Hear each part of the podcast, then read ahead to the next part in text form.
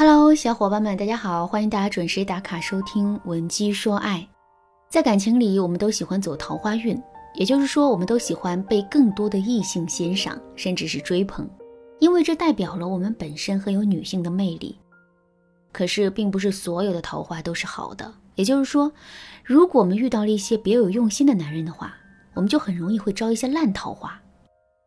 我的学员小昭就不止一次的遇到过这种情况。小昭今年二十八岁，是一名私立医院的护士。从上学的时候开始啊，小昭就因为出众的长相被班里的男生捧为班花。大学毕业参加工作之后呢，他身边的追求者更是络绎不绝。小昭觉得自己的年龄也不小了，于是啊，就尝试跟其中的一些优质男生交往。这种郎才女貌的组合，按理来说应该很容易收获幸福才对。可没想到的是，小昭的每一段感情，最终都是以失败而告终的。基本的情况都是这样的，每一个男生在最开始接近她的时候啊，都是彬彬有礼的，谈吐优雅，举止得体，充满了阳光正能量。可是越到后面，男生就会变得越不堪。比如说，有的男生会习惯性的欺骗小昭，明明是在外面鬼混，却骗小昭是在公司加班；明明是自己花钱大手大脚的没存下钱，却说自己投资失败了，急需一笔钱来救市。有的男生还会脚踩两只船，一边跟小昭谈着恋爱，一边去勾搭小昭的闺蜜，最终被小昭发现，提出了分手。面对这一次又一次失败的感情经历，小昭的心里也有些气馁，所以她来找我做咨询的时候，整个人都是无精打采的，就跟霜打的茄子一样。小昭对我说：“老师啊，您说我为什么总是招一些烂桃花呢？我上辈子到底做了什么错事，老天要这么惩罚我呀？”听了小昭的话之后，我就对他说：“其实总是招烂桃花，这也并不完全是一件坏事，因为这首先能证明你本身是充满魅力的，否则你也不会受到这么多男生的追捧。只是在这个过程中呢，你可能在无意识之下犯了一些错误，这些错误啊，最终导致了你吸引了更多的渣男，而屏蔽了更多的好男人。那么，到底是什么样的错误，最终造成了这样的结局呢？”通过小昭的案例以及其他相似案例的分析，我最终总结出了两个比较关键性的错误。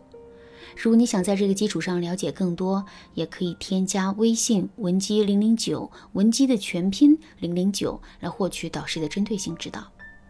第一个错误，开场错误。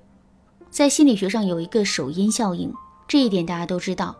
首因效应告诉我们，人们对某个人、某件事物产生的第一印象。虽然未必都是准确的，可是它却是最鲜明、最牢固的，所以它能在很大程度上决定我们对这个人、对这个事物的整体印象。所以在跟男人交往的过程中，如果我们一上来就犯了开场错误的话，那么之后这段感情就很容易会朝着不好的方向发展。最常见的开场错误有哪些呢？第一种，错误的认识渠道。现在有两个小哥哥，一个是你在夜店认识的，一个是你在书店认识的。那这两个哥哥的性格都很好，也都很善良。可是，你对他们的感觉会一样吗？肯定不会，对吧？书店里认识的小哥哥，你会觉得他很有涵养，满脑子都是知识。虽然他那次在书店只是在等朋友，平时根本就不看书。夜店里认识的那个小哥哥，你会觉得他是个花花公子，经常会宿醉，对待感情也不太真心。虽然实际上这个小哥哥就是一个很老实的人，那次来夜店纯粹是朋友邀请，被逼无奈。说到这儿，大家肯定都知道了，我们跟男生认识的渠道很重要，因为男生会根据渠道的不同为我们贴上不同的形象标签，所以在平时的时候，我们一定要少逛夜店，或者是通过陌陌、探探等一些社交软件来拓展自己的异性资源。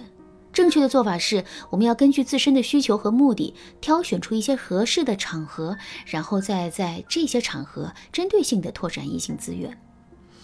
比如，我们想找一个学识渊博、有内涵的男生，那么我们不妨多去图书馆、书城逛一逛，没事的时候多喝喝咖啡，多看看话剧。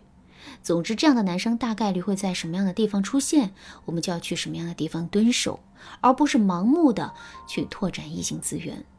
比如，我们明明喜欢有内涵的男生，可是却天天逛夜店、刷探探，寻求偶遇，这不是缘木求鱼吗？第二种错误的穿衣打扮，现在人们的审美提高了，也更加开放了，一些很性感的衣服，比如说超短裙、露背装、低胸装、透视装、渔网袜等等，陆续涌入了市场。不得不说，这些衣服穿起来很性感，很能突出我们的自身的魅力。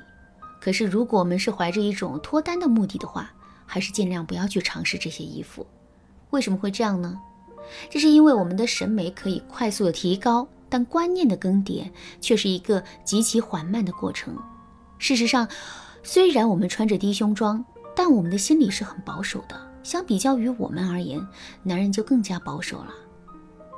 所以，当我们以一种特别大胆的装束出现在男人面前的时候，男人就很容易会认为我们是一个不正经的姑娘。有了这样的认知之后，好男人自然会对我们退避三舍，而坏男人则是会对我们趋之若鹜。这也就意味着我们恋爱的风险大大的提高了。第二个错误，底线错误。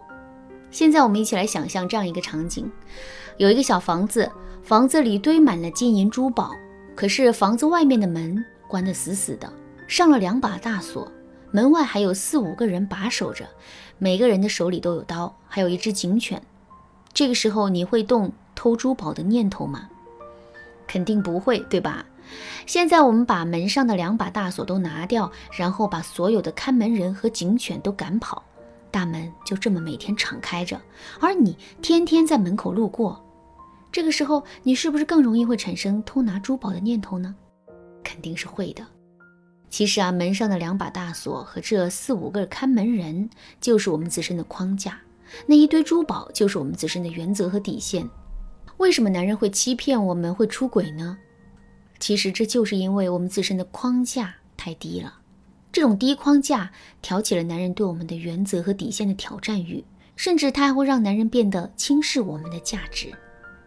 在这种情况下，即使男人原本没什么坏心思，可之后随着自身欲望的不断增加，他也很容易会做出一些突破我们底线的事情。所以，我们一定要能够坚守住自身的原则。至于如何保持住自身的高框架，从而恪守住自身的原则，这就是一件很复杂的事情了。由于时间的原因，这里就不展开了。如果你想对此有更多的学习和了解，可以添加微信文姬零零九，文姬的全拼零零九，来获取导师的针对性指导。好啦，今天的内容就到这里啦。文姬说爱，迷茫情场，你得力的军师。